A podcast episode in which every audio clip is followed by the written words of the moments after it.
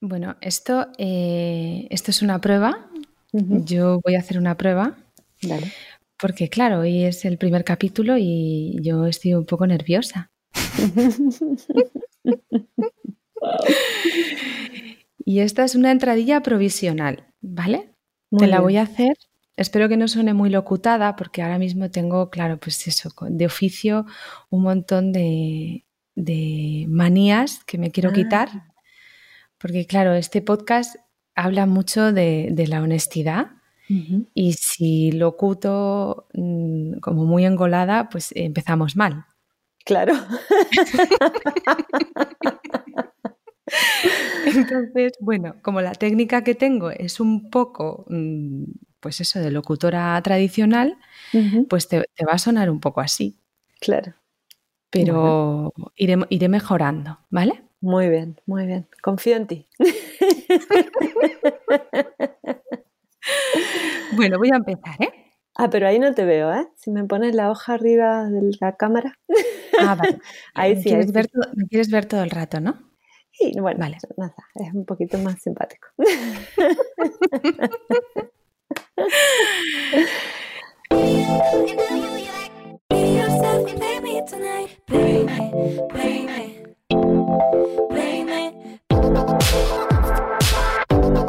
Pues hola a todos, soy Laura de Arcos, actriz, locutora y productora de este podcast que no tiene nombre.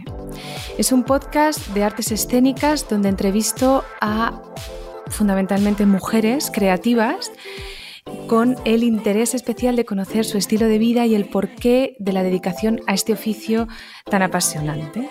Y en cada episodio encontrarás charlas eh, con expertas que te ayudarán a entender y a reflexionar sobre una vida sana y creativa. Esto es un podcast sin complejos. Vamos a hablar honestamente de las personas que hay detrás de este oficio y vamos a quitarnos la máscara. ¿Estás preparado? Pues vamos a comenzar. Aquí empieza viaje hacia las historias de mis protagonistas. Bienvenida tanto si eres habitual como si es tu primer día. Y hoy en la protagonista eh, tenemos a una invitada muy especial que es eh, mi gran amiga Valentina Bordenave.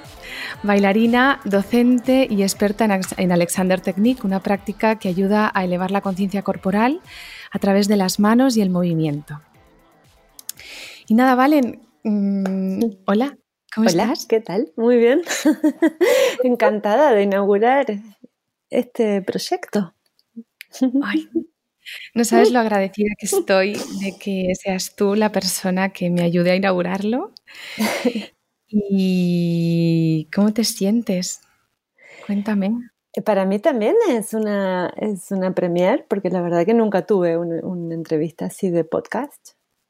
Así que me parece hermoso. No sé bien, ahí veremos por dónde vamos y de qué hablar, pero me encanta, me encanta la idea. Y a ver, te sigo. sígueme, sígueme.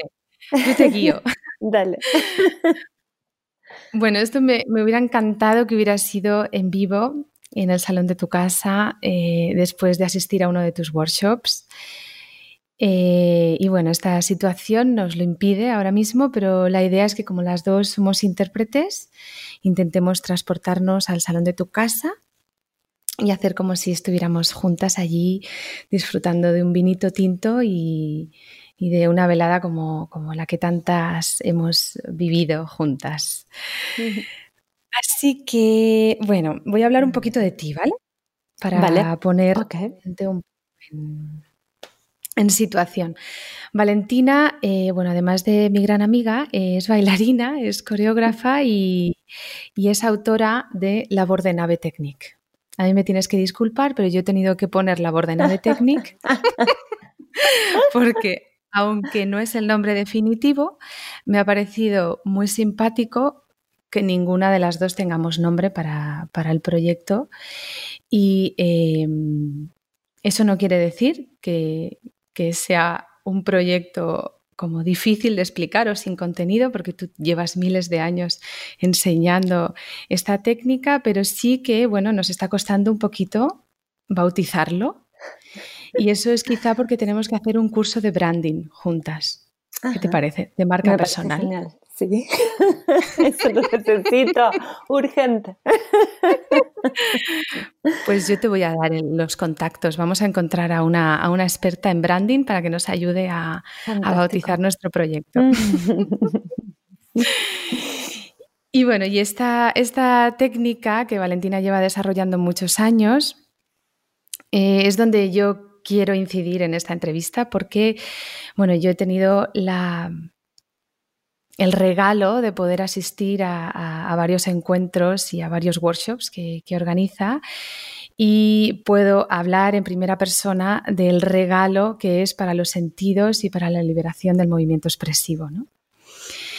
Y eh, básicamente, para resumir, eh, Valentina incluye su experiencia en Alexander con la danza. Desde una aproximación muy personal y, aunque sus clases están dirigidas fundamentalmente a actores y bailarines que tienen algo de, conocimiento y de bagaje con el movimiento expresivo, su mensaje es un poco para todos los públicos. Y yo te quiero hacer la primera pregunta, Valen, ¿tú crees que todo el mundo puede bailar? Absolutamente, todo el mundo puede bailar. Sí, de todas las edades, en todo tipo de prácticas. Em, y bueno, ese es, eso es lo que también eh, en cada hora de mi trabajo lo vuelvo a, comprobar y es una alegría inmensa, ¿no? De ver eh, gente que, que puede, eh, es solo una cuestión de que hay que distraerse la cabeza que nos dice yo no puedo bailar, ¿no? ese sería el tema. Cuando logras que la gente tenga em, la atención puesta en otro lugar, y a veces es una cuestión de estrategia juguetona, em, que puede ser nada, de sentir la piel en contacto con la ropa, o puede ser de imaginarse que atrás de uno hay un almohadón, un cojín eh, invisible en el que uno puede descansar, o no sé, como quieras plantearlo, o si no, ir a un lugar más eh, concreto, que es nuestra anatomía, tratar de ir a, conectarse de alguna manera eh, con, no sé, un tobillo, una rodilla, y, la gente empieza a, eh, lo que yo le diría, para decirlo de modo simple, conectarse. Conectarse con sí mismo, con su naturaleza, con el entorno y a partir de ahí la danza es lo más natural que hay. Eh, es, una cuestión de, bueno, estoy hablando de una danza mm, no eh, de un estilo y una técnica particular, ¿no? que por supuesto requiere toda una escuela y un entrenamiento, pero de la danza en su, en su punto más, em, sí, más natural, más, más abierto. Mm. Más genuino, ¿no? Sí, sí. Y me gustaría preguntarte em, sobre esto que has dicho de la cabeza, ¿no? Porque tenemos como un... Somos nuestros principales enemigos para, para poder como mostrar la mejor versión de nosotros, ¿no? Ya sea a través de, la danza o a través de cualquier otro medio expresivo. Em, ¿Cómo crees que afectan las emociones y tu carácter a tu postura corporal? Mm.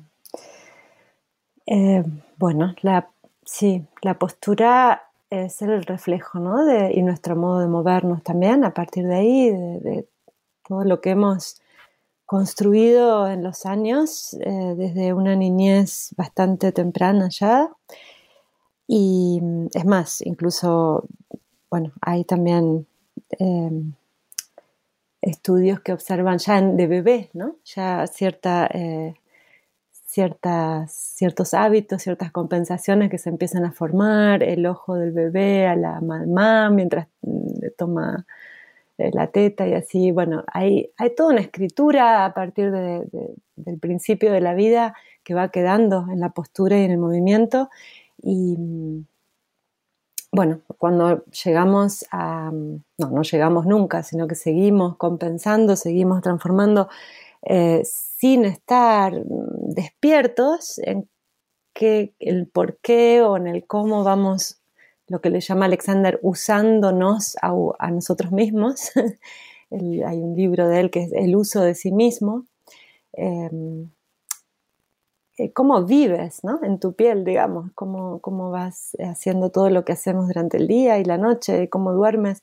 Eh, cuando esto va sucediendo sin ninguna autorreflexión, observación, dedicación, entonces em, es como que nos vamos encerrando, las posibilidades en vez de ampliarse se van, sí, se van, se van reduciendo. Eh, nos convertimos esto en un poquito en, nuestra propia cárcel, ¿no? Un poco. Eh, así que, bueno, es como una espiral un poco hacia abajo cuando nos vamos como, como adormeciendo, digamos, en cuanto a, nuestra percepción de nosotros mismos y a través de eso, por supuesto, del mundo, del entorno. Em, que se puede revertir, ¿no? Esta es la buena noticia, que podemos revertirlo. Sí, entonces es toda una cosa mezclada, lo de la emoción y la postura, o sea, una cosa va influyendo a la otra, porque luego eh, hábitos que nos van restringiendo a nivel físico em, te van como, como encerrando en un tipo, como, no sé, como un actor, digamos, que necesita em, eh, hacer el rol de un jorobado, una persona con problemas eh, graves a nivel físico, limitaciones, em, y, nos, vamos, nos vamos como, o sea, en, otro, en otro registro, pero nos vamos como limitando a nosotros mismos y esto te va a empezar a dar un tipo de emoción que viene de ese cuerpo em, sufriente, ¿no? Y, o la otra dirección y todo lo que hay entre medio, ¿no? Como alguien que va a empezar a, que necesita por ciertas razones eh, lo que le decimos apechugar un poco, como sacar así pecho, el famoso pechito argentino. Em, claro, entonces, eh, bueno, alguien que tiene que hacerse así, sentirse un poco Superman, porque vaya a saber la vida por dónde lo llevó y va a tener que, eh, bueno, se va a empezar a encerrar también en esa espalda acortada y, tensión en el pecho a nivel de, extensión. Ahora estoy poniendo un poco los, clichés, ¿no? Los más... Eh, pero eh, también esto te va a dar algo que, bueno, estás, es como, de nuevo, ¿no? Como si estuvieras en una película donde tu personaje es el, el Superman y que tiene que cargar con todo y que es potente y que puede con todo y luego tu, propio costado, no sé, vulnerable, frágil, eh, delicado, eh, se va a empezar a adormecer o, es algo que, no tiene lugar, no le dejas lugar. Esto, eso, ¿no? Planteándolo muy a lo, un poco a lo cliché, a lo, a lo no me sale en español, ¿cómo se dice? Em, algo muy figurativo, muy obvio.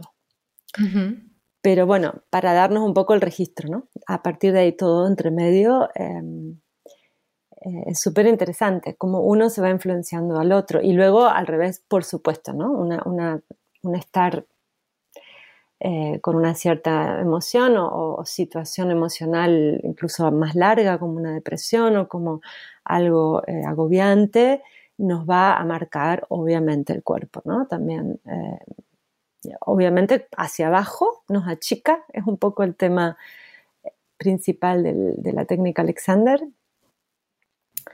que la idea es eh, poder ocuparnos de dejar de, dejar de acortarnos, eh, dejar de achicarnos eh, y permitir al, sistema de soporte y al, todo nuestro sistema de unidad psicofísica de soltar otra vez y poder expandir y disfrutar del máximo de, vertical libre y a partir de ahí todo lo que viene ¿no? con esto del movimiento mucho más coordinado. A mí me sorprende mucho eh, cuando hablas de espacio y de, libertad y de mm, fluidez pensar un poco en, la formación en, danza clásica o en contemporáneo, porque pues todo lo que yo tengo asociado de manera, sí, por, la experiencia que he tenido, eh, no me lleva a esos lugares como casi diría terapéuticos, ¿no? De autoconocimiento y de, y de expansión. Y yo quiero que, me cuentes, por favor, cómo, cómo percibes tú tu historia, ¿no? Desde, desde que eras niña en, la ciudad de Rosario, con tu mamá, que también eh, es bailarina, cómo saltas a Europa, tienes la primera conexión con la danza y después tú vas desarrollando poco a poco tu propia manera de ver el movimiento eh, con, con, el resto de cosas que tiene la vida, ¿no? Como una familia, eh, bueno, todo tipo de casuísticas y, y problemas y circunstancias para hacerlo para hacerlo real. Quiero saber tu historia real. Toda mi vida ahora. Toda, entera. Pero yo soy muy vieja, Laura. Esto va a durar como tres horas, no sé. este es un examen a de ver, síntesis. A ver, a ver, bueno. Es como, quiero que me cuentes lo más importante, lo más mm, gracioso y lo más curioso en eh, seis frases. Oh, wow.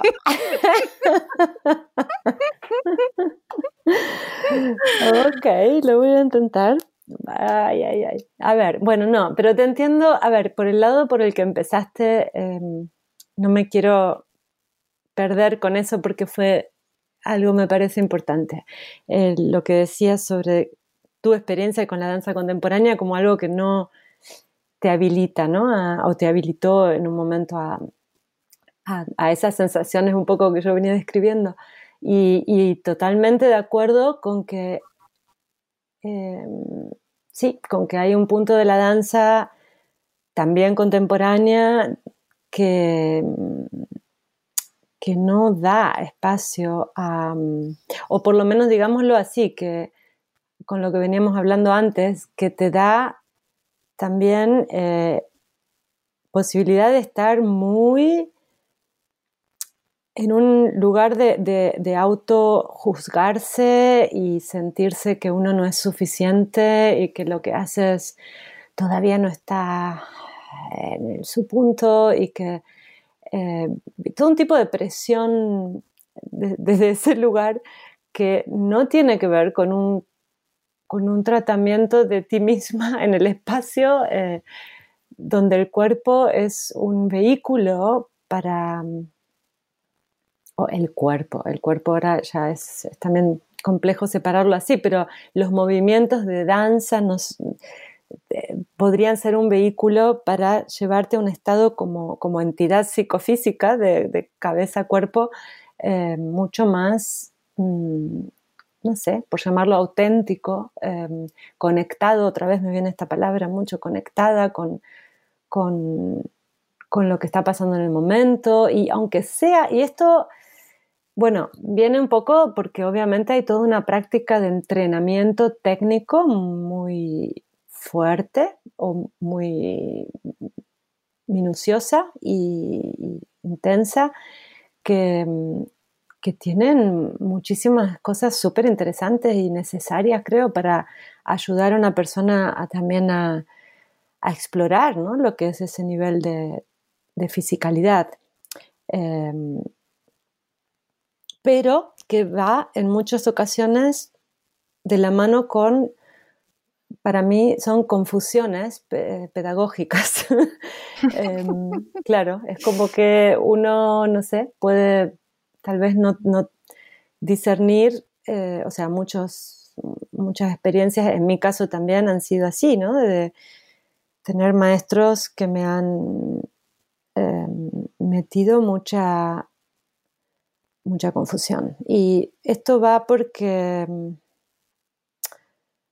em, hay un gran deseo, creo, en una niña, yo ahora hablo de mí, ¿no? Pero creo que en muchos casos las personas que entran en esto de la danza, un gran deseo de poder acceder, es como que uno olfatea que hay algo muy fuerte que se puede acceder a través de eso. Es como una puerta a un jardín mágico, ¿no? Y, de, tantas ganas que uno tiene de meterse ahí, eh, no sé, la típica, ¿no? Que vas, tienes que pasar por un laberinto gigante donde hay un montón, un poco como en las historias estas de, eh, fábulas o así, que tienes que pasar por, por muchas pruebas difíciles y sufrir y que sí, bueno, en la vida hay, hay una jornada, ¿no? Que, que, te va llevando y que te va enriqueciendo y que no tiene por qué ser todo tan rosa y simple, pero hay muchas cosas que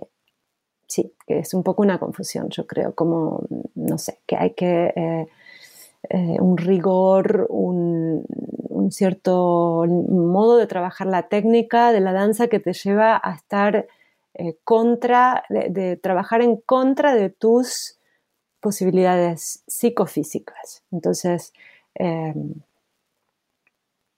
mm, bueno, en mi caso fue muy obvio el principio de mi carrera allí en Argentina con la danza clásica primero, Em, mi mamá era bailarina de danza clásica y luego fui desde mis 10 años, creo que empecé, em, a tomar clases y si bien yo le tuve mucho cariño a mi maestro, em, que tenía, creo, un gran corazón y también un...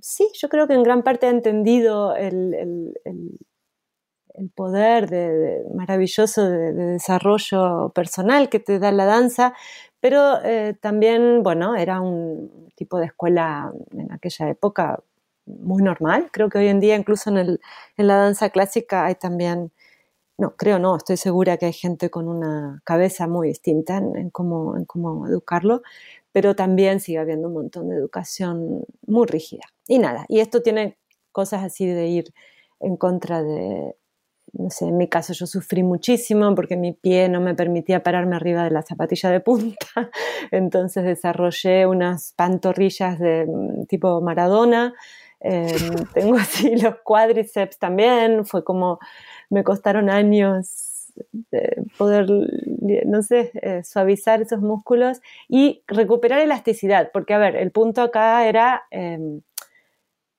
cuando tú trabajas en contra de tu elasticidad y más eh, así en, endurecer y en entrenar, en sacar la fuerza, em, bueno, obviamente no, no, es tampoco eficiente, no es para nada eficiente. En mi caso me acuerdo muchísimo, por ejemplo, indicaciones de mantener las costillas juntas eh, para que, mm, no sé, era el, tema era mantener mejor el equilibrio. Bueno, es un caso típico, creo lo cual me llevó a años de problemas respiratorios, porque obviamente uno no puede respirar, no es lo natural, o sea, tienes que mantener eh, nudos en la panza. Bueno, em, o sea que, en fin, salí un poco desde ese lugar que, por suerte, yo ahí creo que hay algo a nivel, no sé, que a uno lo, un, ángel de la guarda, eh, no, no, me, no me mató el, eh, como una especie de instinto a, seguir, bueno, disfrutando, ¿no? Y al momento de ir a, sobre todo ese momento por ir muy fuerte de estar en una situación de,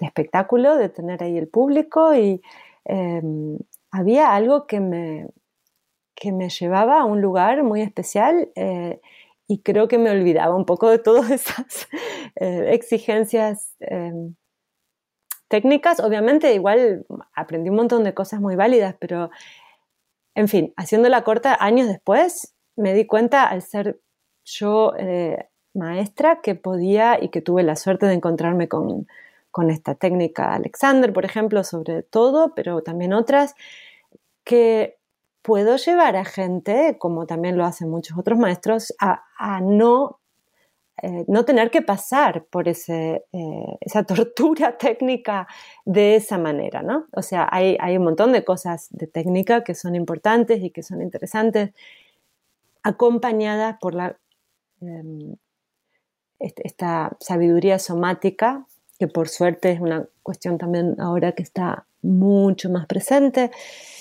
em, en el mundo, creo.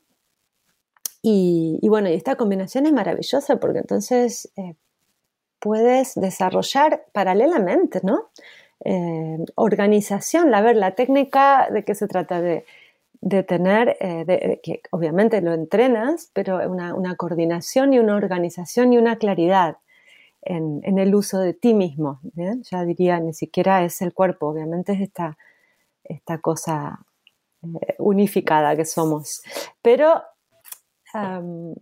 todo esto viene de la mano y sobre todo con la posibilidad de eh, mantener una antena hacia lo que es, bueno, lo que hoy ya está mucho más también establecido, que es la improvisación, em, que no tiene por qué ser, bueno, una cosa o la otra, sino que puedes también tener un montón de mezclas y estrategias con, estas dos posibilidades, digamos así, secuencias o, ejercicios que uno aprende, que están fijados y, y la posibilidad de moverte libremente con muchas pautas, pocas pautas o totalmente abierto.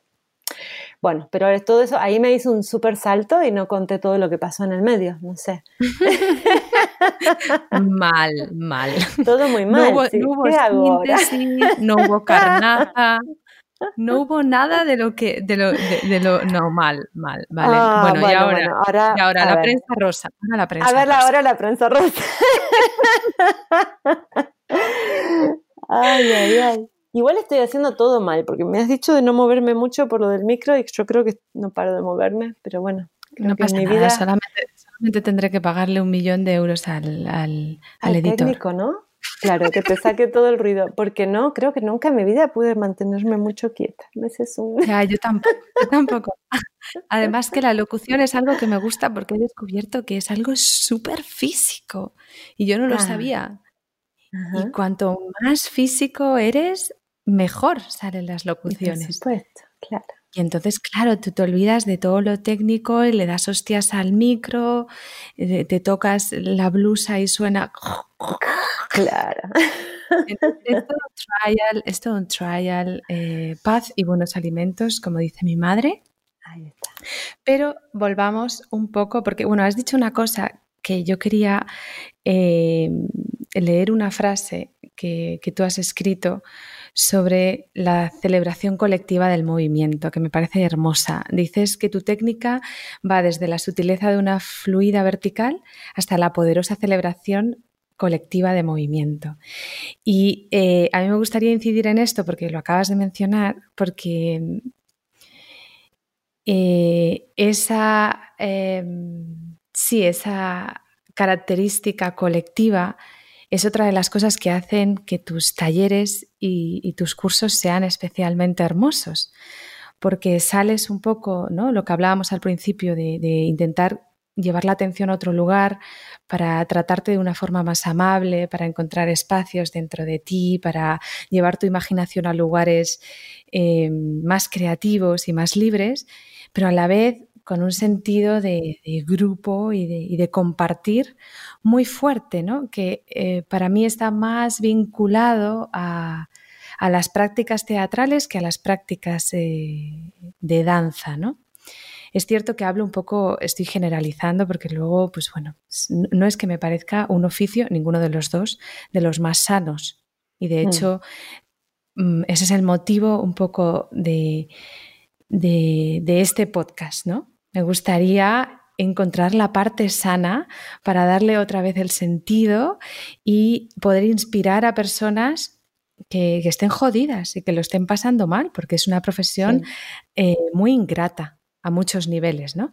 Pero a mí también me gusta contar lo bueno, ¿no? Y en tus workshops hay una parte de subidón eh, que no sabes muy bien si estás bailando con el ballet de Michael Jackson en, The, Last, Tour o dónde estás, pero que, sales y, te, comes el mundo, ¿no? Mm. Ay, qué bien, qué suerte. A mí yo me siento así también, pero en mis talleres. Pero saber que todos los otros también, bueno. Em, no, pero sí es verdad que yo también lo sé, lo sé porque, bueno, me lo, me lo, cuentan y pero sobre todo porque lo siento en el momento. Y esto es, una, es un gran regalo, poder, em, poder llegar a esos lugares. Y yo creo que no soy, bueno, por supuesto soy responsable porque es mi taller y, me, y tampoco es que, que, no me que no me preparo, ¿no? Para, para poder llevar la gente a esos lugares, pero por lo general, los mejores momentos surgen de inspiración del momento em, y esa inspiración del momento, yo soy consciente que no es solo por mí. O sea, yo estoy en un estado, creo, en el que puedo... y es, bueno, en eso me estoy haciendo, creo, muy profesional porque lo puedo hacer cada vez más seguido eh, de ir a un estado psicofísico otra vez creo que es, eh, donde uno puede abrirse y poder recibir la inspiración eh, que está, creo, en el espacio. Y esto no es nada esotérico, pero es que creo que, por eso digo, no depende solo de mí, es que creo que viene del grupo también. O sea, estoy segura, viene de la situación conjunta y colectiva que estamos en ese momento viviendo.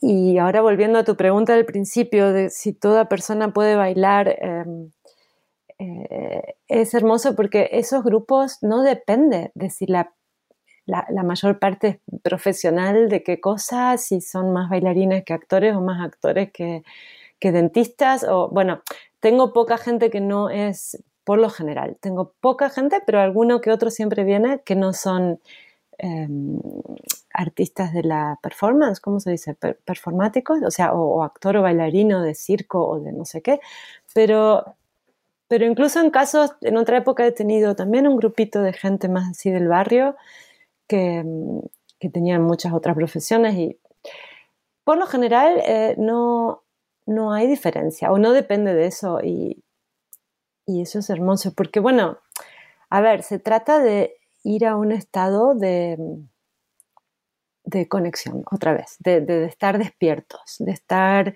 sensibles. Entonces, em, una vez que, que puedo ayudar a que la gente acceda a su, sí, su, su, lugar más de expansión lo más posible en ese día, Em, lo interesante es, es como que si no, no sé, es como ir hasta la heladería y luego no te comes el helado, ¿no? Es como una vez que estás, que estamos en un espacio entre muchas personas así, eh, es lo mejor que tenemos, ¿no? Somos bichos sociales, así que, em, y, somos también eh, somos máquinas de fantasía y, somos, y necesitamos, así como estamos el movimiento y la voz y la fantasía, eh, es una autoalimentación vivir eso juntos.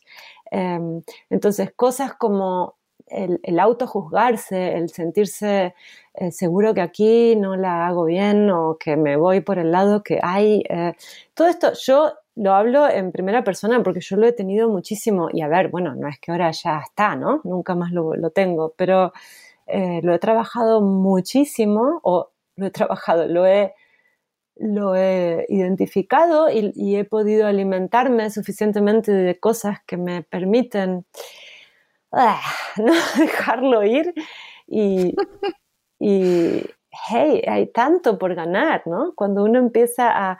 Ahora, acá, claro, hay grandes temas involucrados, como el poder no tomarse muy en serio, el ser capaz de reírse de sí mismo, el... Em, es un poco esa también, ¿no? El decir, hey, pero ¿a dónde, a dónde corremos? ¿A dónde quieres llegar? ¿O qué?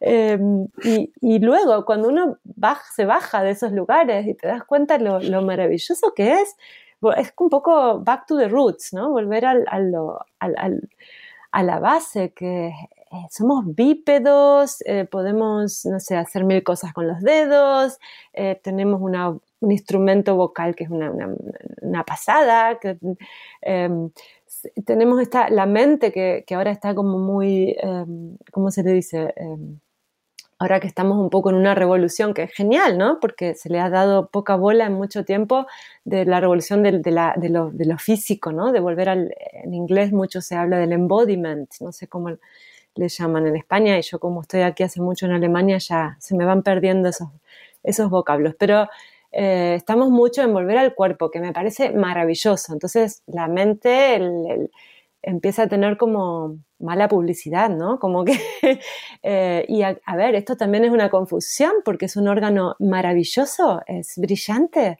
Em, em, me acuerdo aquí de, mi maestro adorado que me, gusta mucho seguirlo, que es eh, Julian Hamilton, eh, es un, improvisador de danza y, gran, para mí, filósofo de la vida y de, y de todo, pero bueno, es sobre todo, sí, es un enorme bailarín eh, que trabaja con improvisación. Y una vez contaba esto, me acuerdo del... Me dice, pero eh, ¿y qué hace el, el hígado, por ejemplo, bueno, ahora yo con mi ignorancia ya no me acuerdo de la función exacta, pero otra vez sacando, bueno, filtrando basura, ¿no? Entonces, que la pala, pum, esto para afuera y esto para afuera. Y eso lo hace todo el tiempo, desde que uno nace hasta que se muere. ¿Y qué hace? Bueno, y así va dando ejemplos de distintos órganos.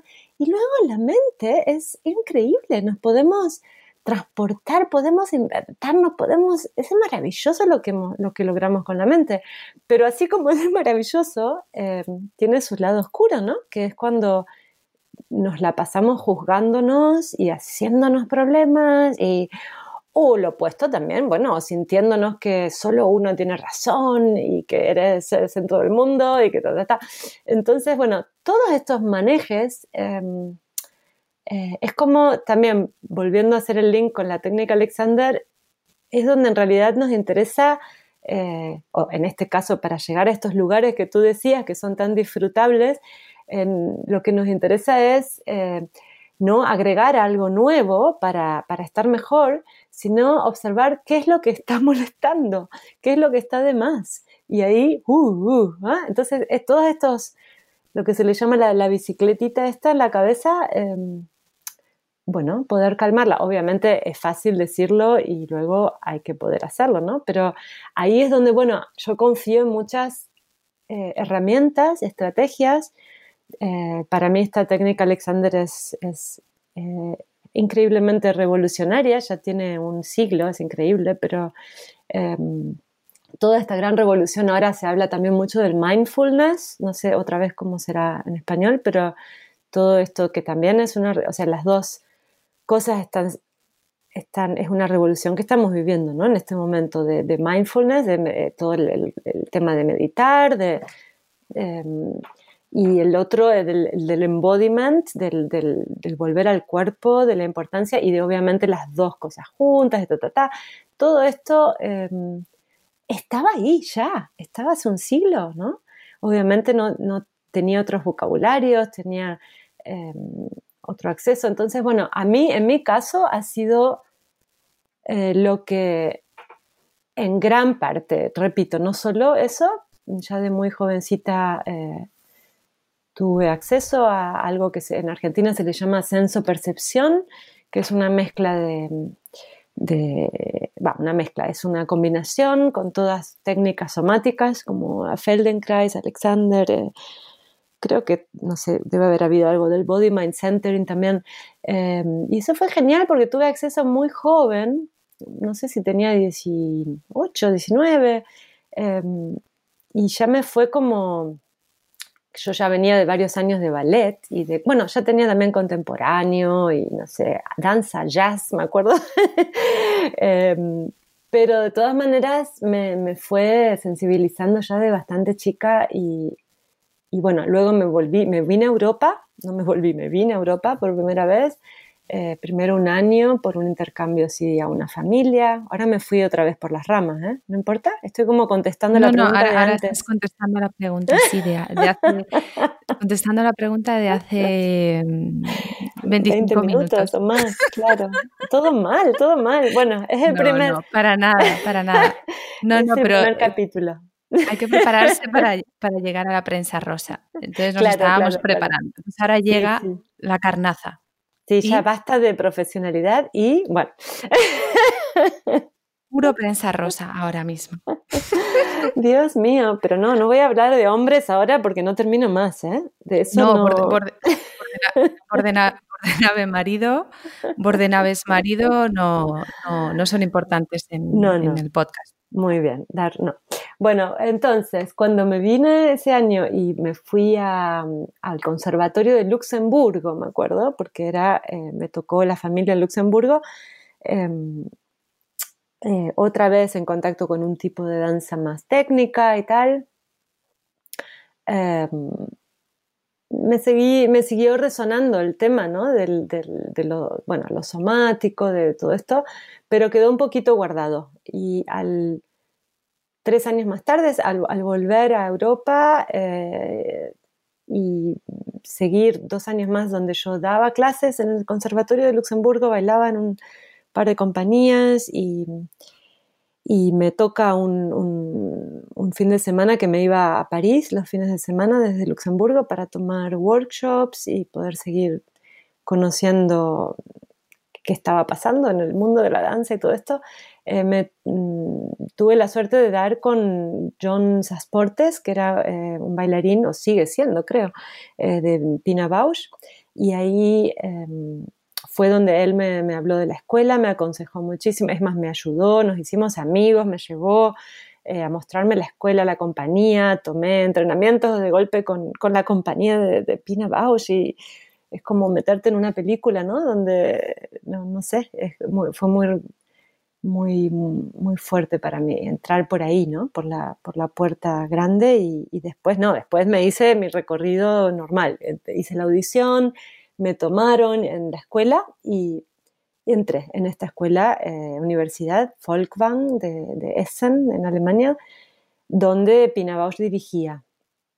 Eh, bueno, ahí eh, volví a entrar otra vez, ya había, ya había enseñado en un conservatorio, ya había bailado en varias compañías, he hecho mis obras y vuelvo a empezar, va a empezar, vuelvo a estudiar eh, desde el primer año, o sea, junto a, gente que por ahí tenía mucho menos trayectoria y, eso también en un plan bastante técnico desde el principio, hasta que en el segundo año o tercero, ya no recuerdo, no, tercero, eh, sucede esta, este evento increíble que fue, eh, porque antes no lo había, eh, traen a esta maestra de Alexander Technique, de Técnica Alexander, a la Folkwang, y empezamos a tener clases con ella y a mí se me abrió la cabeza, así, en un modo increíble, todo, el cuerpo,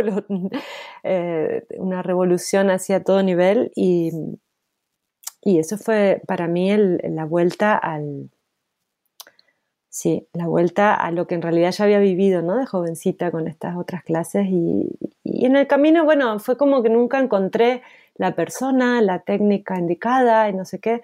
Em, entonces ahí, ahí sí que ya me metí de lleno con, ella y mientras seguía la carrera como bailarina y coreógrafa. Pero eh, fue maravilloso poder, mm, tenía 20, no sé, 25, tampoco era tan chica porque había hecho ese todo recorrido antes, entré a la Folkman con 23 y sí, y, ahí ya, em, igual si lo pienso hoy, todavía era bastante chica, ¿no?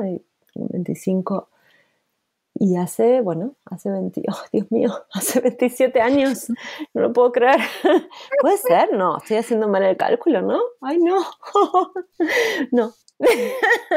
27 años. Tengo que decir que que tenéis que ver, bueno, ya espero que este podcast lo escuche mucha gente y vayan a investigar y metan en Google Valentina Bordenave y vean cómo se veía con esa edad y cómo se ve ahora para que firméis un contrato con el diablo para llegar a los... Esto es un, es un podcast abierto, lo siento mucho, ¿eh? ¿52? 52, sí, señor. Para llegar a los 52 así, ¿eh? Fuck yeah.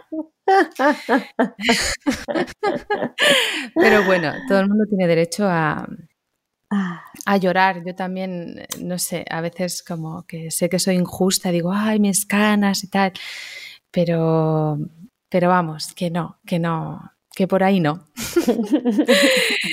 que, vale, entonces, vale, yo voy a redirigir la entrevista porque yo quiero saber, yo quiero saber más sobre sobre temas, mm, sí, o sea, temas como muy íntimos en el sentido de, porque tú has hablado de esta persona que te, que te medio ubicó para poder entrar en la escuela donde dirigía Pina Baus y te ayudó un poco ¿no? a introducirte eh, a soñar también, eh, despierta para saber un poco hacia dónde te querías dirigir y demás. Pero yo tengo ganas como de reflexionar y de hablar y de ofrecer a la gente que nos pueda escuchar eh, como un cierto apoyo en el sentido, em, sí, en el sentido que está más eh, vinculado a la autoestima y a la confianza. ¿no? Que es algo que se tambalea, bajo mi punto de vista, muchísimo, da igual la edad que tengas, los años que lleves y el reconocimiento que tengas, ¿no? Sí. Em, y yo creo, no sé si me equivoco, pero yo creo que, todo esto que hemos estado hablando, de, toda la técnica, de todas las aproximaciones, de todas las escuelas, de todos los gurús, todo este tipo de cosas eh, genera, pues eso, mucha expansión, mucho conocimiento, mucha apertura, pero también te aleja mucho de, ti mismo, ¿no? Es realmente una comunicación contigo mismo, saber quién eres en cada momento, eh, conocer esos como puntos de inflexión, eh, entender que hay momentos en la vida en los que no estás tan expansivo como te gustaría mm. o que no estás tan creativo como te gustaría para poder producir lo que tú mismo esperas de ti, porque habitualmente no es tanto el qué dirán, sino a mí me gusta decir el qué dirás, porque somos, eh, tenemos mentes eh, que son como pequeños dictadores que nos van marcando y nos van limitando tanto para cuidarnos a nosotros mismos como para dar la mejor versión cuando nos permitimos exponernos, ¿no? Sí. Entonces, yo quiero saber un poco tu historia en ese sentido, ¿no? O sea, cómo, sí, cómo ha ido como fluctuando esa confianza para poder inspirar a personas, por ejemplo, que tengan como miedo a, a, empezar a dar clases porque siempre sienten que no saben lo suficiente o que no pueden aportar para personas que tengan miedo de empezar a bailar y que digan, no, es que, vale, a mí me encantaría ir al workshop de Valentina, pero es que yo no he bailado nunca, eh, seguro que molesto, seguro que no tengo el nivel que se necesita para este encuentro. O sea, quiero saber tu historia para inspirar a ese tipo de personas. Ok, muy bien. Sí, sí, sí, te entiendo porque es un, es un tema muy importante y, ah, bueno, em, a ver, lo que, eh, bueno, yo he pasado, porque, a ver, aquí hay un tema que es mi, mi, digamos así, mi trayectoria como bailarina, como coreógrafa y como maestra, ¿no? Entonces la vida me fue llevando muy, medio que sin querer casi, por el de maestra, mucho más. Desde muy chiquita, por ejemplo, esto que decía que me fui a Luxemburgo, que me, me invitaron, yo tenía 21 y me invitaron a, a dar clases porque había estado un año como alumna y, y mi maestra, no sé, eh, me quería ir en su compañía, entonces me consiguió el trabajito y tal. Entonces he tenido, también se puede decir así, que es una cuestión de el azar y la suerte, o no sé, de por dónde te van, como tú decías, reconociendo, eh, sea por una razón o por otra, porque en ese caso yo todavía no, no, me podían reconocer como maestra, por ejemplo, en Luxemburgo, porque yo estaba ahí de alumna, o sea, ni, esta mujer no tenía idea, fue una intuición y, no sé, seguramente que debo haber hecho cosas también bastante raras porque experimenté con 21. Pero en ese caso, este, por ejemplo, es un ejemplo de cómo, ok, un factor externo, en este caso esta, esta mujer, mi, mi maestra de aquel momento, que quería invitarme, tenía ese motivo, quería invitarme como bailarina. Yo, como argentina, necesitaba papeles y necesitaba, ella no me podía pagar, me consigue este trabajo y eso me lleva a mí a, eh, en un momento, en una edad en la que me interesaba eh, estudiar más, pero no tenía las posibilidades económicas ni de papeles de, venirme a Europa y tal, eh, me abre una puerta y fue como decirme, y ya ni me acuerdo, pero creo que me debo haber dicho, uy, Dios mío, ¿qué voy a, qué voy a enseñar yo? A ver, en, en otro idioma, encima, con 21, un idioma que aprendí el francés, lo aprendí así, habiendo vivido ahí un año, pero tampoco, bueno, nada, la cuestión es que, ¿cómo será que ni me acuerdo? También un poco es la edad en la que uno tiene menos miedos, ¿no? Hay algo ahí de la naturaleza muy sabia, en esa edad en la que hay que lanzarse al mundo, uno tiene menos miedos. Bueno, la cuestión fue que me animé, fui, eh, y en mi recuerdo lo disfruté y aprendí un montón al dar clases, ¿no? O sea, a veces pasa eso, un factor externo que te tira la pileta a la, piscina y, uno, ¡up!, tiene que nadar porque... Em, entonces, en el, rol de maestra, medio que me, sí, me caí a la piscina y, seguí nadando desde muy temprano. Em, en el rol de bailarina, ahí sí que la viví más, más compleja la historia, porque empezó así también, como de muy joven en, mi ciudad, en Rosario, en este, esta compañía juvenil y luego en otra más. Y luego desde muy joven también como coreógrafa me puse a hacer mis cosas. Em, pero luego, al, a ver, mucho más tarde, luego seguí siendo también bailarina en un par de compañías durante la, la escuela, la Folkbank hago mis trabajos también con compañeros, tenemos bastante éxito. O sea, fui como en el, en el, eh, en el flow, ¿no? Me iba llevando todo esto hasta terminar la escuela y ahí pasa algo que es que me empieza a interesar más eh, mi vida, digamos, fuera de lo profesional. Em, como en el, no sé, mi, relación de pareja o dónde vivir. Em, y fue interesante porque todavía ahí tuve la sensación de, poder hacer todo. Me sentía que podía hacer todo. Em, justamente me interesé por la técnica Alexander, me dediqué a, estudiar eso, paralelamente hacía mi... Mm, bueno, me fui a vivir por un lapso de tiempo a Argentina, iba y venía a Europa, em, pero todo esto con la, un poco la, ingenuidad de, creer que iba a haber tiempo para todo. Cuando decido em, irme a vivir a Italia en ese momento con mi, pareja, con mi, compañero de este momento también, eh, y tener eh, el primer hijo, entonces ahí todo esto que me venía como, como medio natural de seguir el, ¿cómo se dice? El flow, el flujo de la vida, ¿no? Un poco donde te va llevando.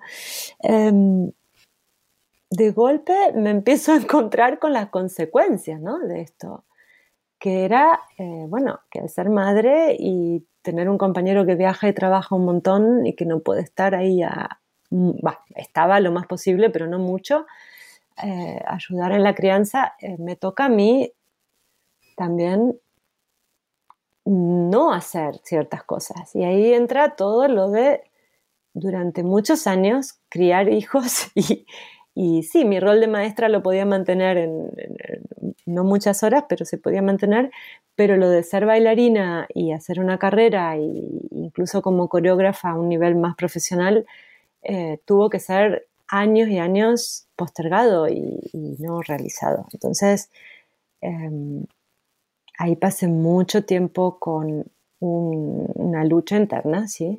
entre no poder, eh, o sea, una frustración por el lado profesional o una confusión, no saber bien cómo hacer, no encontrar mis fuerzas, fue imposible durante mucho tiempo encontrar, eh, orientarme de nuevo. Incluso por momentos era como no, no, no, acordarme, no saber bien cómo, qué sabía, qué no sabía. Eh, em, sí, como un poquito estar como bajo, bajo mm, somníferos, un poco a nivel profesional todo el tiempo y, y ahí también me empieza a dar como una, un gran, no sé si es complejo o qué, pero eh, o celos, todo junto, eh, con, colegas, ¿no? Con compañías o coreógrafos, o em, incluso rencores, bueno, todas las cosas negativas que pueden aparecer, eh, no todo el tiempo, pero me aparecía muy seguido, ¿no? Como de que la vida es injusta, no sé, tal persona o tal otra em, han hecho una trayectoria profesional muy exitosa y a mi parecer artísticamente una persona que no, no se me hacía para nada interesante, no lo podía entender. Em, eh, esto como de proyectar, ¿no? Que la culpa un poco la tienen los otros o la vida es injusta o no sé, tirarlo todo para... Y yo obviamente, bueno, sentirme en ese lugar muy pequeñita, muy... Em, y me ha costado un montón de ahí no... Eh, no sé, no dejarme, bueno, por suerte había, hay algo como que sigue tirando para adelante, ¿no? De, las ganas o el deseo de volver a estar en situación de creación, volver a estar en situación de, de, performance, porque mm, sí, porque es un acceso, es lo que decía antes, un acceso a un, a un estado muy, muy especial, de conexión y todo esto sería terrible, ¿no? Es una pena. Lo que pasa es que el precio que se paga para estar ahí, em, para ir a parar ese lugar, em, eh, sí, está, está muy, muy mezclado con una competencia, con una, eh, un esfuerzo enorme que hay que hacer para poder ser percibido. y todo esto yo lo tuve como bastante joven tuve claro que no quería ¿no? meterme en la jaula de los leones. O sea, yo no, no, no me dediqué a. O sea, no tenía como objetivo. Mm, o sea, me hubiera gustado que suceda, pero no hice casi nada para que sucediera. El, por ejemplo, las audiciones, que es, es, algo muy, muy fuerte. Yo creo que hay que tener un alma muy robusta para hacer eso y salir. Eh, eh, sano y salvo, ¿no? De, lo que implica el, todo el tiempo ir a, como a, venderte y que nadie te compre, una cosa así, em, o que pocos, o que pocas veces, ¿no? O aceptar muchos rechazos hasta que alguien... Eh, esto es algo que eh, casi que no lo hice, no sé, creo que no, he hecho dos en mi vida al principio en un momento dado y, y por eso fue mi sueño, bueno, trabajar en otro nivel, trabajar He hecho siempre proyectos con gente que me interesaba a nivel artístico, pero también a nivel humano. Para mí fue siempre un poco un, gran em, parámetro de querer estar bien. Igual a veces también ha sido difícil porque uno nunca puede prever, pero em, em, es como, sí, como no sé, el famoso precio de la fama que que no estaba dispuesta a pagar, no, no, no sé. Y entonces, bueno, cuando em, me dejé llevar por donde ya tenía posibilidad de, seguir como fluyendo sin tener que hacer gran, gran espavento y gran marketing para poder acceder a un trabajo, ¿no? Eh, entonces sí que sí que por momentos lo, lo, lamenté. Por ejemplo, cuando murió Pina Bausch, eh, tuve un par de días llorando sin parar porque fue ser muy consciente de que eh, no iba a poder ser nunca más, ¿no? Como que ahí realicé que en algún rinconcito mío yo seguía manteniendo la esperanza o la, ilusión de que algún día, tal vez, iba a ser eso que nunca hice, ¿no? Em, de intentar, ¿no? De intentar trabajar con ella, por ejemplo, eh, que por supuesto era absurdo, yo estaba aquí dando la teta al tercer hijo, o sea, eh, ¿cuándo lo quería hacer? Bueno, está bien que hay una obra de ella con, con, eh, con, gente mayor de 60 años o de 65, entonces un poco la, es el famoso chiste entre mis compañeros que estuvimos ahí estudiando y todo, ¿no? Bueno, por lo menos vamos para contactos con, de adultos, ¿no? De, de, de seniors. Vamos a entrar ahí por lo menos. pero, pero no, no sé, no sé, ese día fue como una, fue como ser consciente de una increíble oportunidad de la cual estuve muy cerca. Em, muy cerca, porque, bueno, no, digo que para nada toda la gente que estudia en la escuela termina en su compañía, pero, eh, bueno, podría haber sido, ¿no? Luego hay como un paso previo, que es la compañía de la escuela, al cual medio que me, me estuvieron ahí como preguntando si quería entrar y yo en ese momento no, ni lo soñé. ¿Por qué? Porque no podía más de estar en Alemania con tanta lluvia, me quería ir a Argentina a tener sol.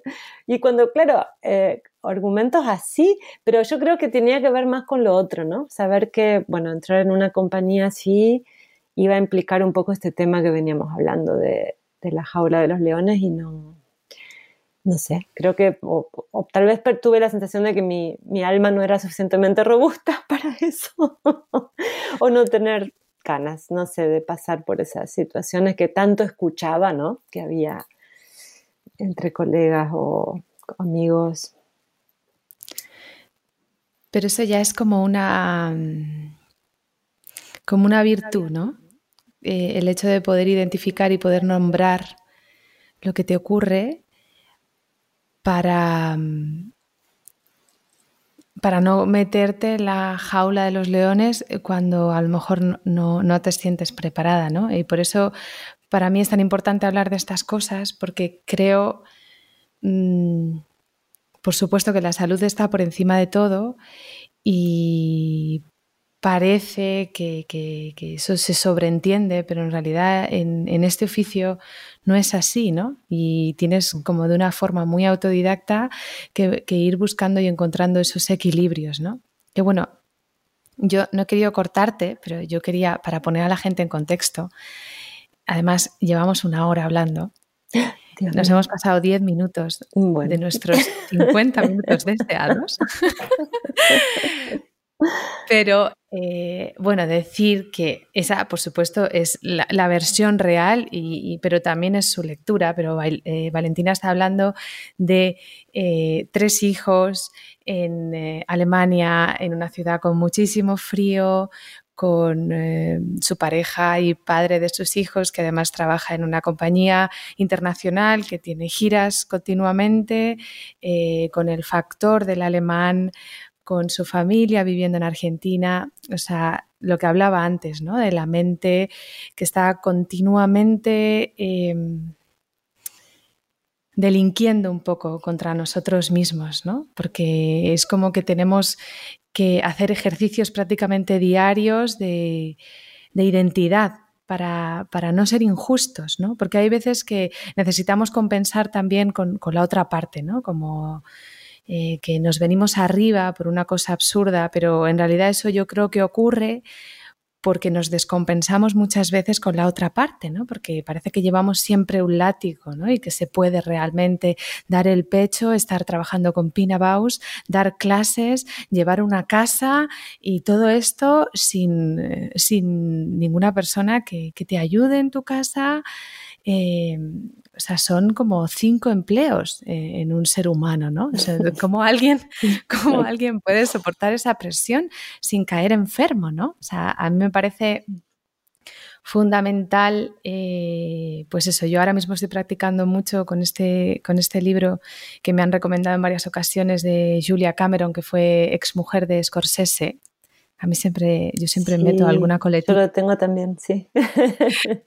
Estoy practicando mucho la escritura automática y me está ayudando muchísimo, sobre todo, a, encontrar esa versión más amable conmigo misma, ¿no? No la que me está todo el rato diciendo, no empieces el podcast, no estás preparada, no sabes lo suficiente, qué vas a contar, ¿no? O sea, esa voz que, te machaca, eh, es importante al menos conocerla para saber que, bueno, está ahí, está ahí, y bueno, pues tendré que convivir con ella como el que convive con un vecino que es un hijo de puta.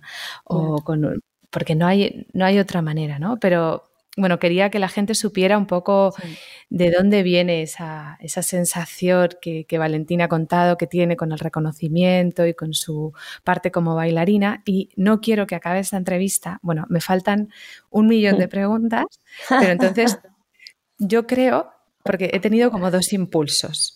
Uno ha sido seguir aquí toda la mañana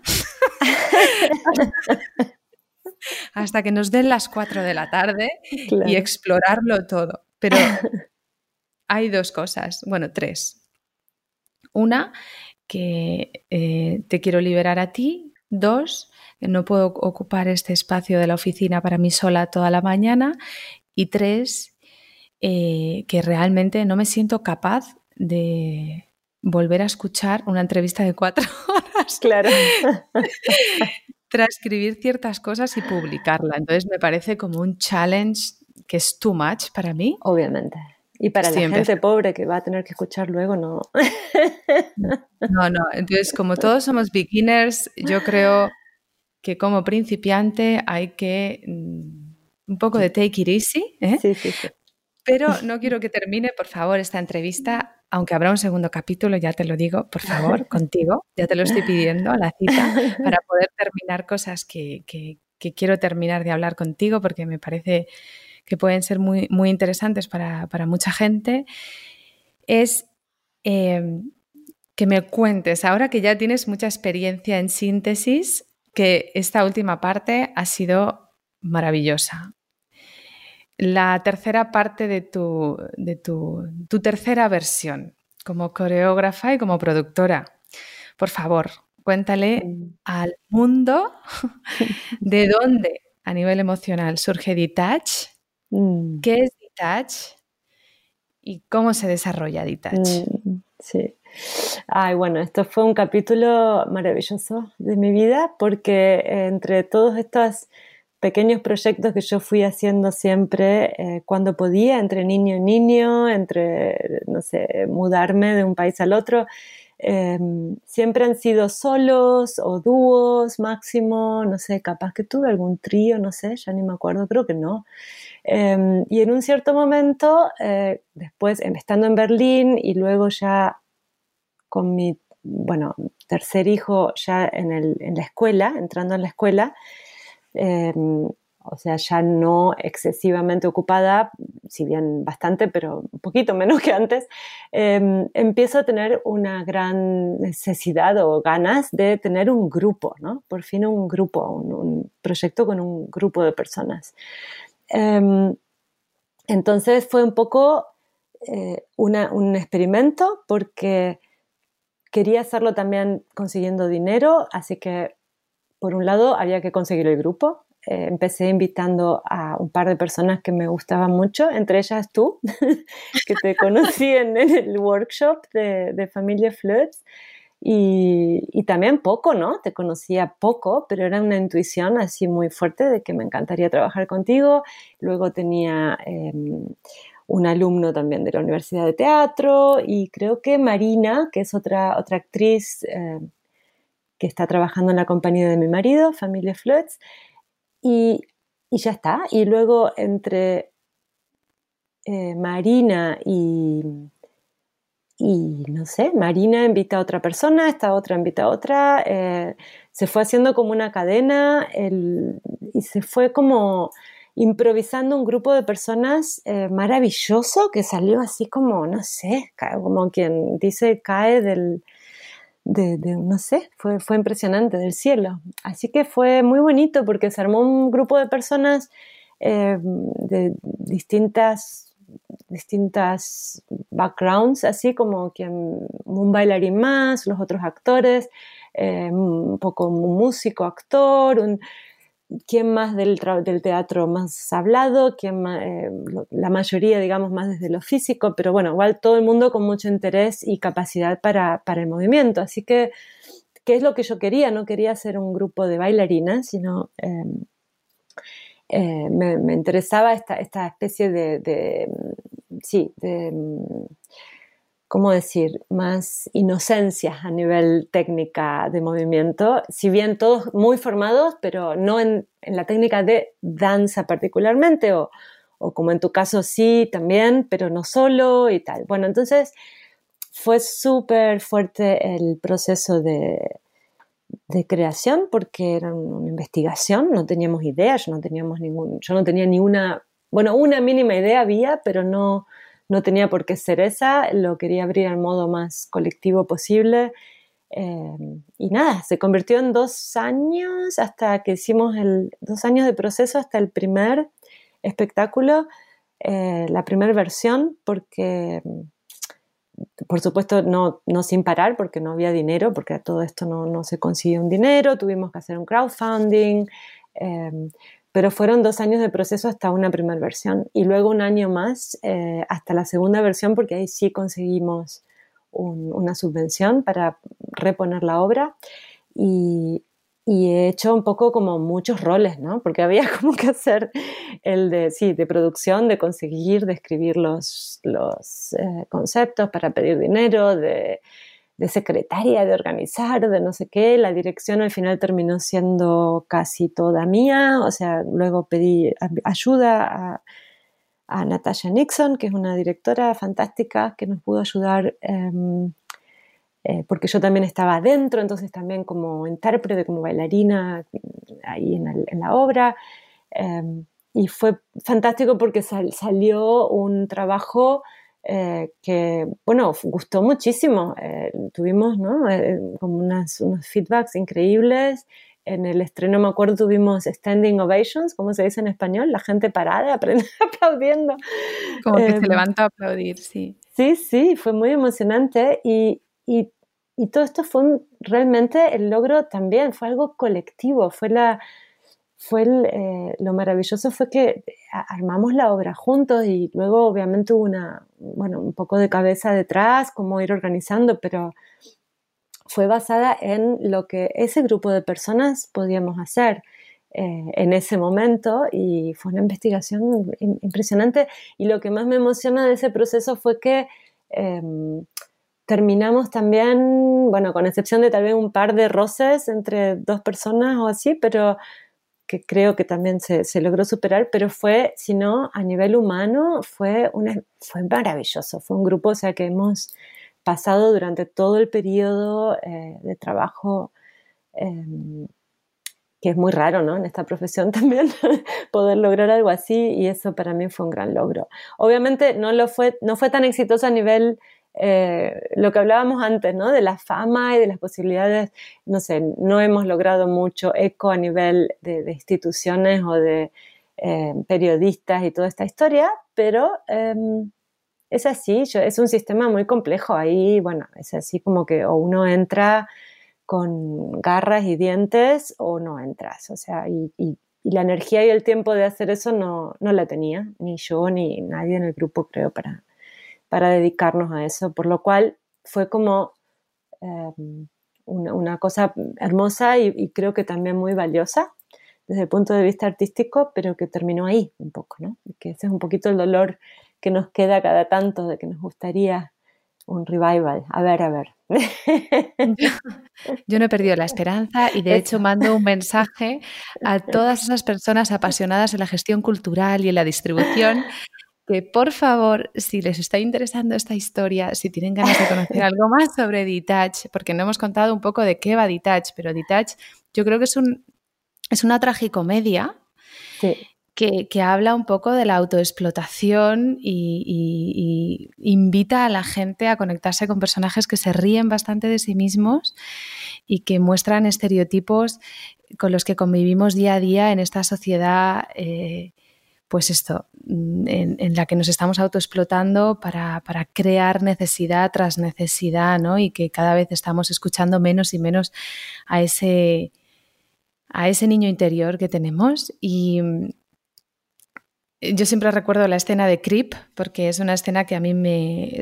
os la voy un poco a, a explicar, a ver si os podéis proyectar. Básicamente, eh, Creep es una loser, una perdedora que se imagina eh, bailando eh, pues en un espacio pues, eh, lleno de purpurina, ¿no? Es un poco la, metáfora de esto que estamos contando, ¿no? A, través de, del reconocimiento, ¿no? O sea, una persona que se proyecta en un espacio que yo creo que a todos de una forma u otra, independientemente de lo que te guste, todo el mundo ha soñado con ese espacio en el que todo el mundo te reconoce, ¿no?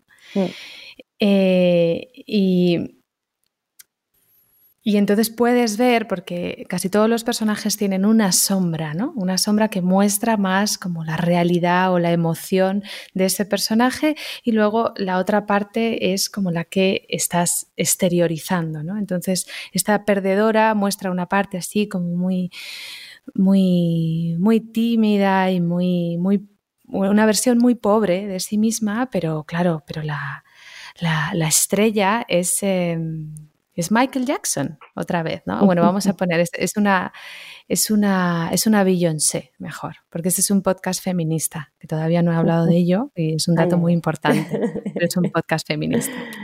Entonces voy a aludir más a artistas mujeres. Entonces, esa escena a mí... Em, cuenta un poco la relación que yo tengo con Detach, en el sentido de que yo tengo esperanza de que llegado el momento adecuado, cuando no implique explotar a una persona haciendo 100.000 funciones a la vez, eh, podremos volver a producirla y podremos volver a ponerla y podremos volver a mejorarla para que más gente la pueda ver. Porque, sinceramente, aunque yo haya formado parte del proceso creativo y demás, creo que es algo que merece ser visto, ¿no? Que eso, pues estamos siempre con esos problemas, que si es el ego, que si es tal, pero en realidad hablo desde el corazón, ¿no? Creo que, hay personas que, se, que, se les, que se les movieron muchas cosas, ¿no? Y es el tipo de teatro que a mí además también me gusta ver. Como generoso y que aporta algo realmente, ¿no? Y, y yo estoy convencida de que lo vamos a volver a poner. Ahí está, muy bien, fantástico. Sí, sí, sí, hay que ser muy optimista. por supuesto, el día que sale este podcast ya recibimos a los 10 minutos cinco llamadas. Cinco llamadas de producers que quieren sí, sí, y distribuidoras. Sí, sí. ¿Cuál es la distribuidora más grande? Pero bueno, me, gustaría hablar más de Detach, pero tenemos que ir cerrando. y, bueno, para cerrar, em, eh, me gustaría una cosa como muy breve, que es que nos contaras así un poco en plan, en plan íntimo, ¿cuál es tu sueño? Eh, eh, había una pregunta que te quería hacer que era si realmente para ti el reconocimiento era algo importante, si tú sentías que el reconocimiento, si habías reflexionado sobre el reconocimiento. Yo estoy pensando mucho en ello porque todavía no tengo una respuesta clara porque yo he tenido también eh, en, mi, trayectoria, em, ya utilizaría algún capítulo para hablar un poco más y que se sepa un poco más, pero también esa, necesidad de, atender a mi vida personal y a mi vida profesional, ¿no? Entonces eso te pone en conflicto con el reconocimiento por un tema de, horas y también por un tema de roles de género, sobre todo en el sur de Europa, ¿no? Sí. Eh, pero quiero como que de, una manera así, lo, más mágico posible, le, cuentes a, nuestras oyentes cuál es ¿Cuál es tu sueño así más recurrente? Cuando tú estás eh, sola, soñando despierta, imaginando eh, algo relacionado con, tu oficio, ¿cómo, ¿cómo, te proyectas si todas las condiciones fueran perfectas? Si hubiera dinero, si hubiera eh, apoyo, si hubiera salud, si todo encaja, ¿cómo te proyectas tú? ok, uy, a ver. Em, yo creo que, y también debe tener que ver con esta edad en la que estoy, que ayuda bastante, creo. no sé si le. No, no, seguramente no es algo que le pase a todo el mundo, pero a mucha gente creo que puede entrar en una edad en la que, por un lado, es como que ya te relajas un poquito, ¿no? Con que, bueno, ya no vas a ser Beyoncé, seguro, ya está claro. Entonces, por lo menos ya está, bueno, ya está, eso ya no. Entonces, em, entonces, sí, conocer el, típico sentido común de que uno disfruta más el día a día y, y sí, y sí tienes conciencia de que la vida no es eterna, que cuando yo era más joven no lo tenía nada claro, lo que decía antes, que me parecía en un momento que iba a poder hacer todo y todo y que iba a haber tiempo para todo. Ahora ya no, está más claro. Y esto también me da como una sensación de, bueno, de responsabilidad, de que lo que yo pude y sigo, eh, por supuesto, eh, aprendiendo, aprender, lo que pude aprender y seguiré aprendiendo y, teniendo un poquito más claro en, esta, en este pasaje acá por la tierra, em, poder pasarlo, ¿no? Poder pasar, pasar la información, poder ayudar a enriquecer a otras personas. Y esto me está dando mucho placer y mucha, no, sé si es placer, es placer, sí, pero es también como eh, te das, le da sentido a la vida, le da sentido. Entonces, por supuesto, lo hago mucho más con, mi función pedagógica y, y tal, pero también me está dando mucho placer el aprender. Eh, ahora, bueno, mirando sobre todo también cosas online eh, últimamente, pero, pero yo soy muy curiosa, sigo yendo apenas puedo a tomar cursos y clases de gente muy joven también, si, si es lo que me interesa, eh, me encanta, me encanta aprender de gente mucho más joven y, o, muy grande, no importa, pero entonces ese es un poco mi sueño de poder mantenerme en un lugar donde puedo seguir investigando y compartiendo y me encantaría hacerlo también al nivel de un poco lo que veníamos hablando, a nivel de crear obras, eh, que no se me quede solo en lo pedagógico y ese sería mi sueño, de poder tener la, no sé, la infraestructura o la que no necesito ningún lujo, pero lo mínimo necesario que en este caso es bastante, no sé, un, músico necesita un instrumento y tal vez, no sé, un lugar que no haya ruido, pero nosotros necesitamos un buen piso, un espacio. Em, entonces, tener eso, un oportunidad de, investigar con gente que, me guste y que, me resulte interesante. Repito también aquí, que desde los dos lados, desde lo creativo, artístico y desde lo humano, eh, es muy importante. Em, y, bueno, también en lo pedagógico y desde los dos lados, yo como estudiante, yo como, como maestra, eh, pero también ahí en el, en el campo de la, de la, obra, de desarrollo de obra y de improvisación, que es algo poquito más nuevo para mí a nivel de, hacer performance con esto, sí, desde toda la vida como, como herramienta, pero ahora de eh, lo que se conoce como instant composition, eh, composición instantánea, improvisación con la danza, o con la danza, con la voz, con lo que venga. Eh, esto es algo que tengo más así como para explorar, pero bueno, ya, ya me considero ahí en el, en el baile, ¿no? en el medio de la historia. Ese es mi sueño, hacer todas estas cosas, em, seguir haciendo, en realidad es seguir haciendo más de lo que hago, ¿no? Pero con... Qué maravilla, pero entonces eso, eso es seguir proyectando al universo el mensaje adecuado, o sea, eso es porque yo lo valgo, eh, eh, pero eso es una, eso es una maravilla, o sea, qué, suerte, qué bien.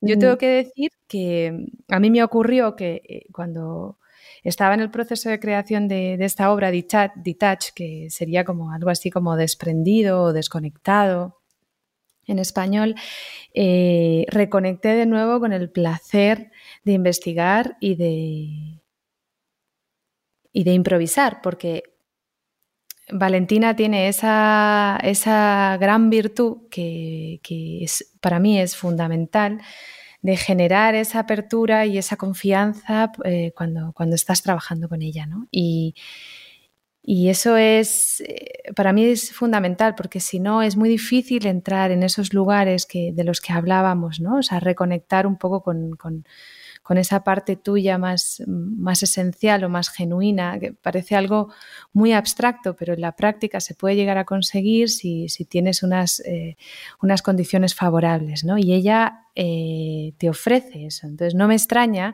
que de alguna manera pues también lo haga con la vida y al final pues ella proyecte optimismo y le ocurran las cosas que le ocurren, ¿no? Que es al final darse cuenta de que la vida que desea es muy parecida a la que tiene. Pues ole tú, ole tú.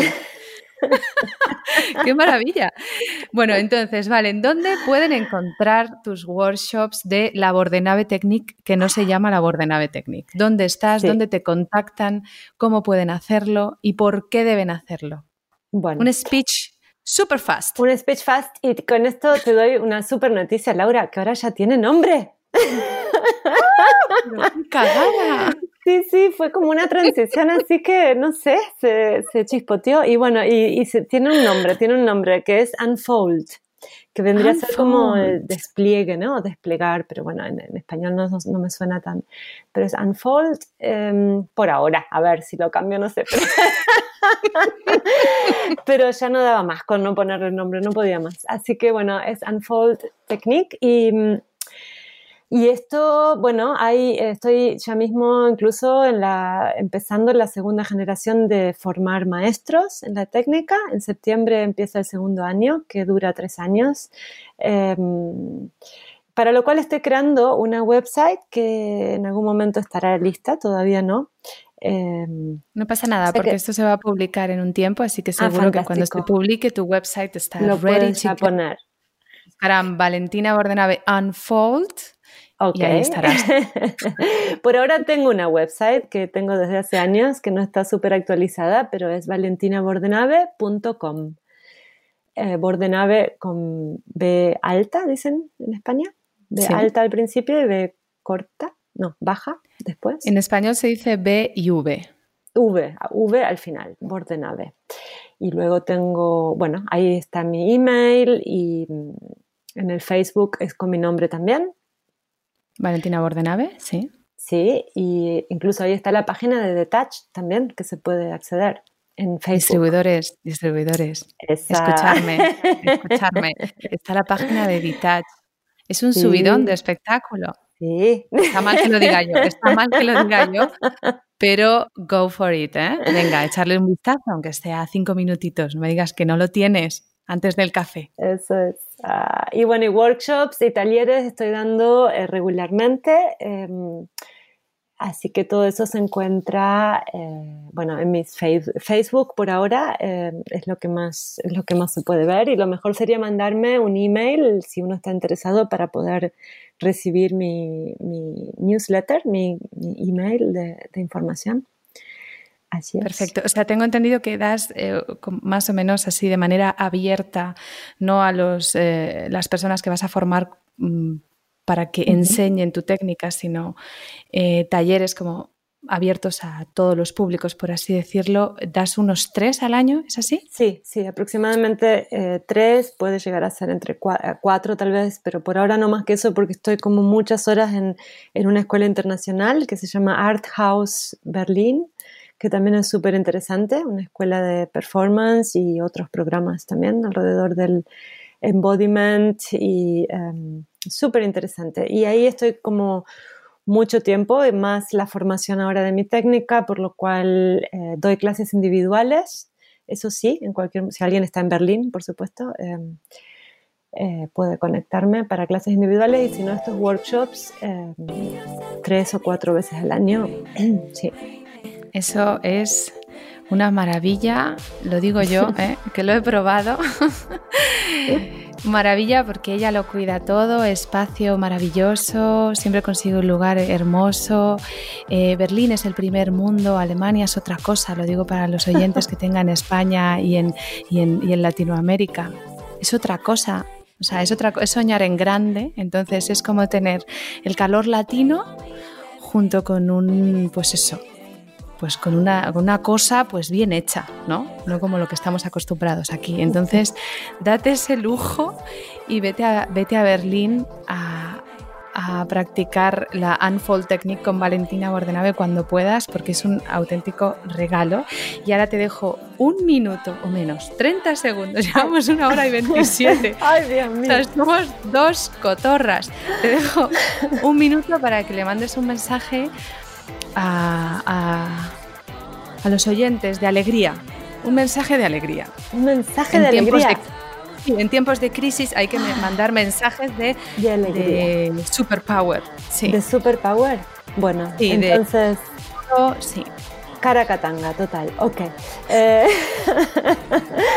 no, bueno, estoy, no sé, les, les mando un, gran saludo a todos y, les deseo eh, muchas horas pasarla súper genial con, con, Laura porque eh, a mí es lo que me pasa. Cada vez que te escucho en nuestras, bueno, somos amigas, pero cada vez que escucho tu voz me, me deja así una alegría del día que eh, me deja pum para arriba, así que ahí vamos. me encanta, me encanta que exista este podcast y bueno, muchísimas gracias a ti y a los oyentes. Pues muchas gracias a todos y aquí os he presentado este espacio donde lo que yo pretendo es generar un tono más cercano, que no separe tanto demasiado el trabajo de la ficción y la vida misma para tener relaciones más sanas y si eres profesional, un camino hacia la creación de industria espectacular lleno de experiencias enriquecedoras que hagan de tu vida puro teatro, o pura danza o puro lo que sea, lo que hagas. Una manera de ocupar el mundo y el gremio generosa y mágica. Pura vida a tu manera, con el qué dirás desactivado, con propósito y alimentando día a día tu ilusión mientras te engañas lo menos posible. Hasta el próximo capítulo.